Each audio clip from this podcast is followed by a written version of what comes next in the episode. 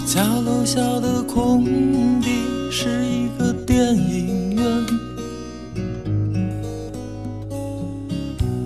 在夏天的夜晚，它不再出现。如今的孩子们已不懂得从前。那时候的人醉过的世界，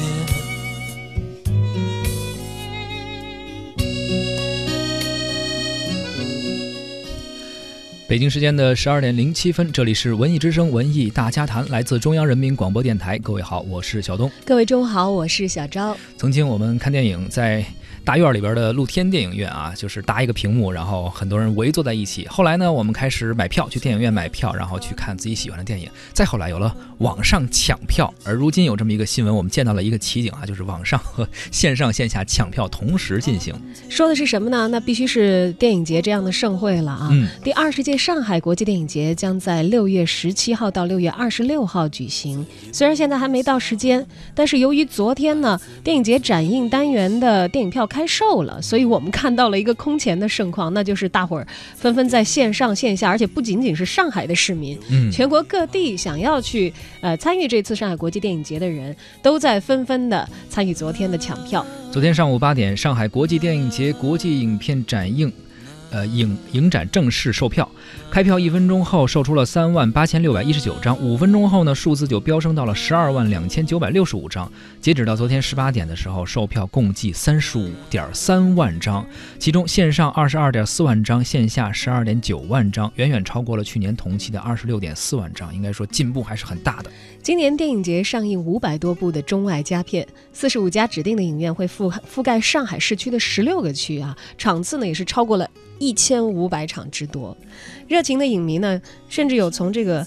六月十号凌晨就到达上海影城的售票点开始排队的，要要知道是十一号，昨天的一天多哈。对，昨天的早上才开始卖票的。是。据了解呢，有人说是觉得现场买票更安心，看得见摸得着 啊，所以这也是很多人通宵排队的动力之一啊。嗯。最早去排票的影迷呢，据说是在九号的晚上八点钟就到上海影城了，提前了得有三十六个小时。去年我记得好像有说提前十八个小时，就是提前不到一天去排的。今年。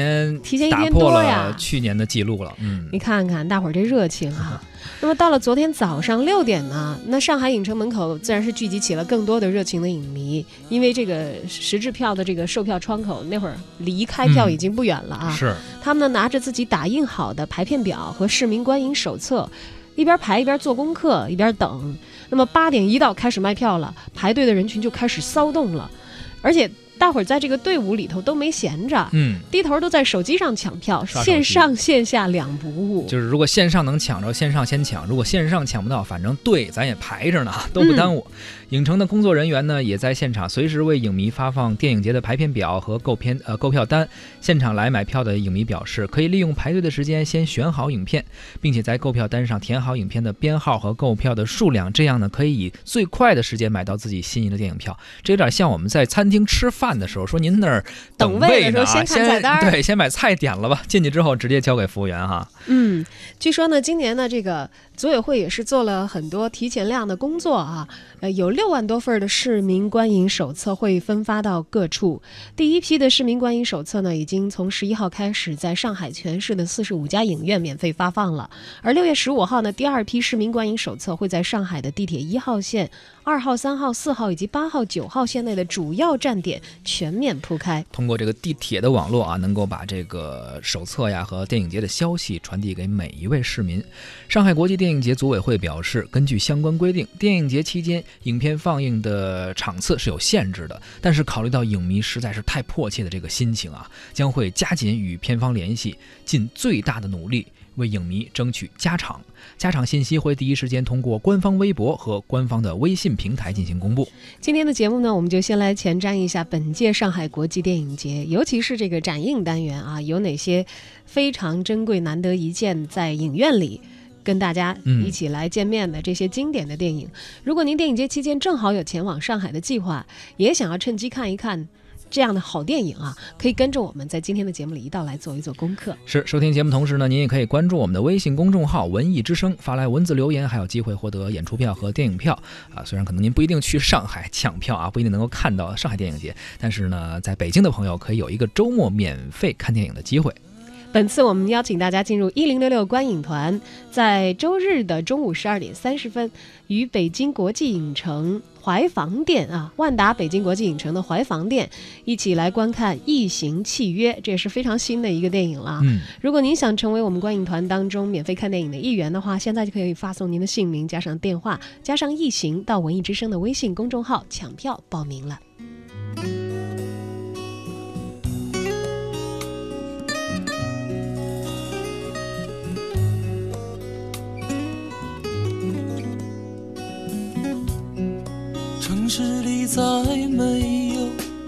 的电影院，我再也看不到银幕的反面。你是不是还在做那时的游戏？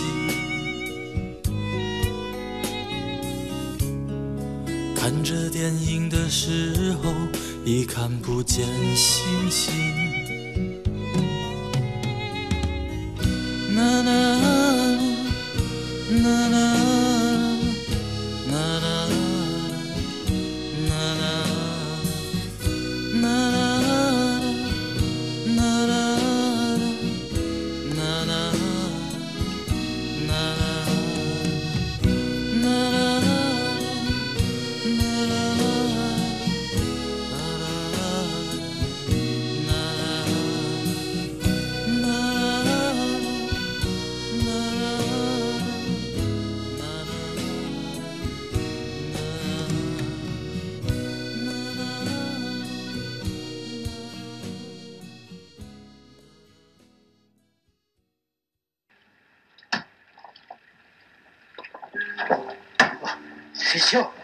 昨夜は空腹のため思わぬ不覚を取ったが嘘ボケ爆中使いに持ちたくせに何やる？やろう。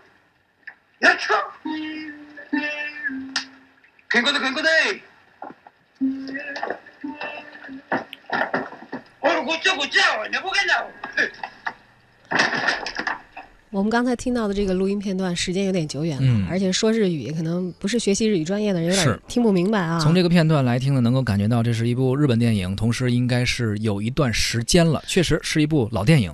而且他的票在这个这次的上海国际电影节的展映单元当中，嗯可以说是最火的，一开票秒无。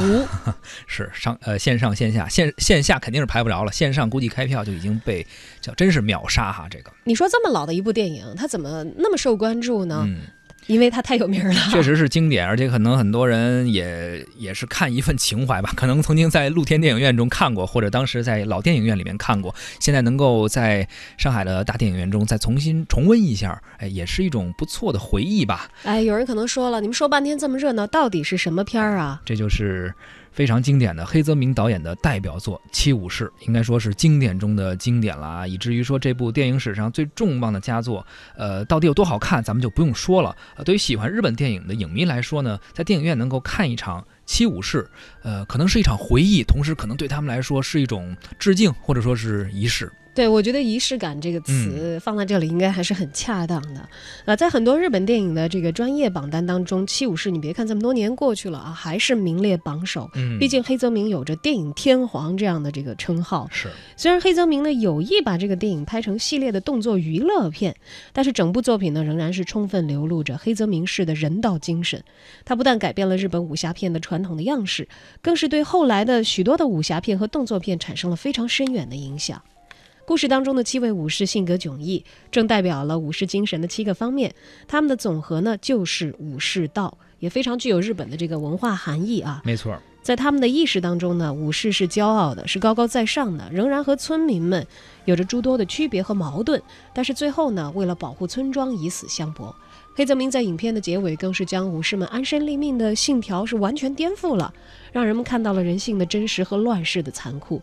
在战争场面里头，他还采用了很多的连续的镜头，结合快速的剪切，有这个长焦距，还有这个慢镜头的运用，将所有的影像凝聚成了一块儿，造就了这部世界影史的青史留名之作。但是说这么热闹，反正不管你去不去上海，也抢不着票了。如果想看的话，可能有一些呃视频的网站，有一些 VIP 的渠道啊，可以付费观看，只能是在自己电脑上看了。接着呢，我们说了一部老电影，再说一个算是比较新的题材。我们先听一个片段。ずっと昔の元のようだね川面の上を営業時間は 夜12時から朝7時頃まで。人は深夜食堂って言ってるよ。客が来るかって？それが結構来るんだよ。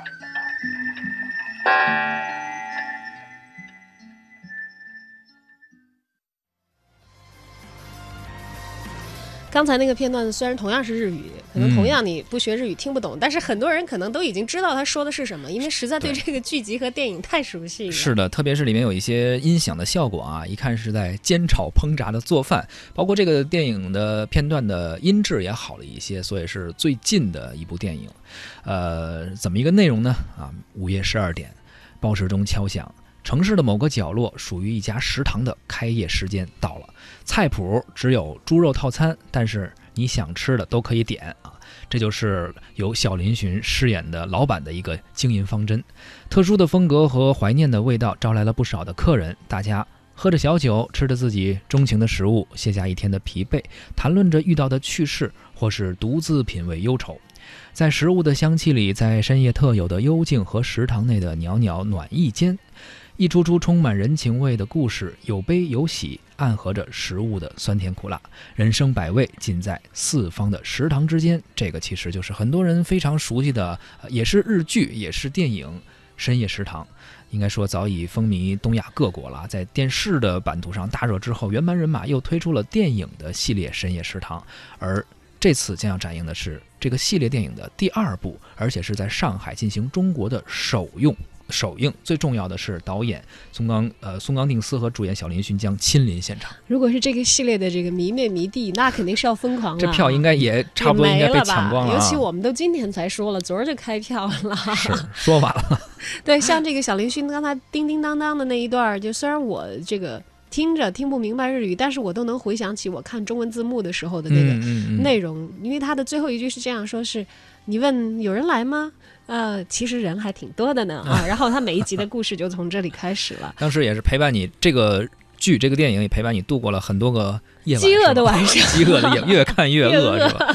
而且这个电影呃，除了在中国进行首映之外，我印象中应该是黄磊好像还拍了一个中国版的电视剧，也叫《深夜食堂》。因为我们有很多这种这个呃，买日韩的版权啊，对对对，然后套搓一个这个换成本土化内容的。但是你还别说，我觉得这个。电视剧在中国本土化，可能还真的就是黄小厨比较合适，黄磊老师来演还真的挺合适的，我感觉。是吧？因为他他老做饭的节目什么的嘛，中年一些，那谢霆锋也可以竞争一下。啊，可以，太年轻了一点，对，就没有大叔感，对，更有那个厨师的那个感觉。哎，但是我始终觉得，就是虽然黄磊可能是我们能想到的人里比较合适的啊，但我始终觉得小林勋身上有一种可能黄小厨不太能带给我的感觉，因为他是一个关于孤独的故事。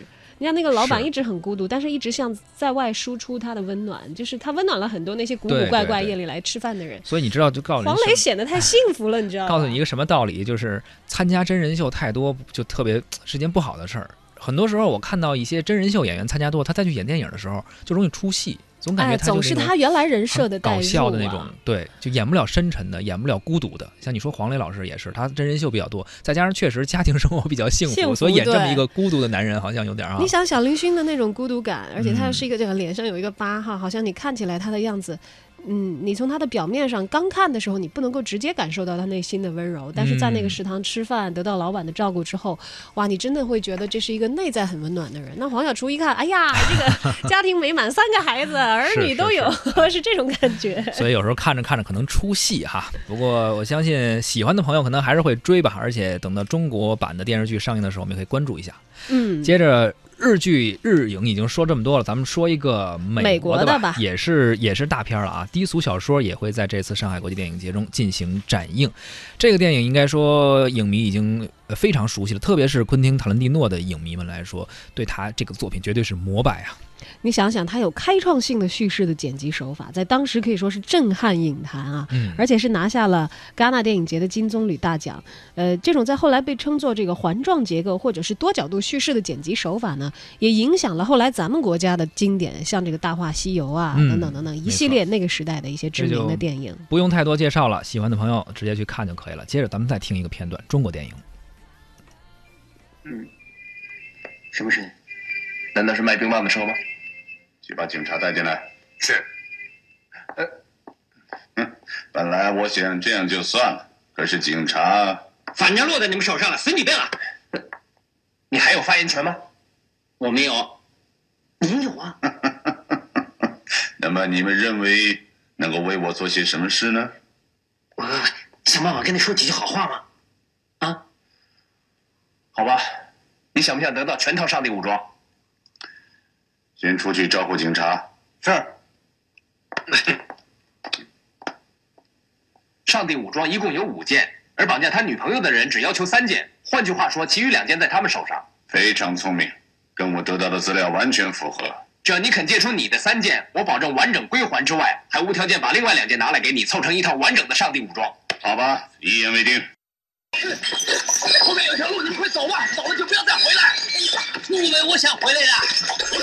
一听就是老港片的配音啊，是够热闹的。这个是上世纪八十年代到九十年代香港电影的黄金时期啊，成龙的代表作品。呃，当时成龙应该说是非常闪耀的明星之一了。去年呢，为了表彰他对世界电影发展的贡献，美国电影艺术与科学学院还授给他了奥斯卡终身成就的荣誉奖。这个是华人影星第一次获得的荣誉啊！而今年呢，上海国际电影节上也特别推出了成龙影展，来回顾他的影艺生涯。在一九八五年的《警察故事》里呢，成龙已经成功塑造了一个充满了英雄主义情节的执法者的形象。而我们刚才听到的片段呢，来自电影《龙兄虎弟》，则是他朝着更广阔的世界进行的探索。在这部电影当中呢，成龙精湛的演技。使得一个更加潇洒、穿梭世界、填补民间想象的一个这个侠盗的形象啊，应该说是，呃，通通过荧幕跳脱出来，给大家留下了非常深刻的印象。没错，如果说李小龙让世界认识了中国功夫，那么成龙应该说让世界从另一个角度认识了中国功夫。那么其实西方人认识中国的方式有很多啊。接下来我们要说到的这个电影推荐也是一个角度。我觉得不光是让别的人认识中国，更是让我们今天的中国人了解曾经咱们国家的面貌。是是是，特别。别要讲到的一部电影够老了，叫《经过中国》，呃，它展现的呢是一百年前的中国的风貌。在今年的上海国际电影节上，呃，会有一个特别的展映，出现在 SIFF 的经典单元。《经过中国》是导演本杰明。布拉斯基在一九一二年到一九一五年期间啊，从香港开始沿着海岸一路北上，带着摄像机游历了广州、杭州、苏州、南京、天津，一直到北京啊，用镜头记录下了当时中国人民生活的百态、街景风光以及一些文化习俗，并且呢，用地图还有字幕来介绍各个城市的人口与特色。哎，这够悠久的这个历史。对，要知道在一百年前那会儿，电影还处在什么时代啊？还处在这个那个时候，生化是各自脱离的。那时候有声电影有了吗？一九。应该是，应该是，反正彩色电影还没有有，对吧？非常珍贵的、难得的影像资料。经过中国，那就自然是一部黑白的默片了啊。而导演呢，是出生于俄国，之后又加入了美籍。他一九零九年在上海创办了中国第一家正规性的电影公司——亚细亚影戏公司，也是名头非常响啊。并且当时还拍摄了一些电影，包括《西太后》啊等等，也是当时非常经典的作品。嗯，他和亚细亚的拍摄活动呢，也成为了中国早期电影的启蒙之师。这次上海国际电影节特别邀请了啊日本当代最重要的音乐家之一大有良音来为这个电影进行现场的配乐，大家可以感受一下一百多年前的电影观众 然后啊用。现在的配乐的方式，看看也从现在这个角度吧，今人的视角再去重新看当时的一些场景。哎，但是我们去不了上海，只能在北京吧在，北京吧。如果没事，我们也有电影节。对对对，我们不是请你们看那个《生化危机》叫什么来着？契约嘛，发送您的姓名加上电话加上啊生化异形异形啊，对，到这个文艺之声的微信公众号来抢我们在北京的电影票。嗯，而我们在北京呢，也会拥有这个像电影资料馆啊等等这样的嗯艺术院线的放映的场地。我觉得，如果在上海电影节反响特别特别好的这些电影，大家还意犹未尽的话，也可以关注一下。可能我们在北京还是会有观看到他们的机好会。，上半时段就是这样，广告之后咱们继续聊。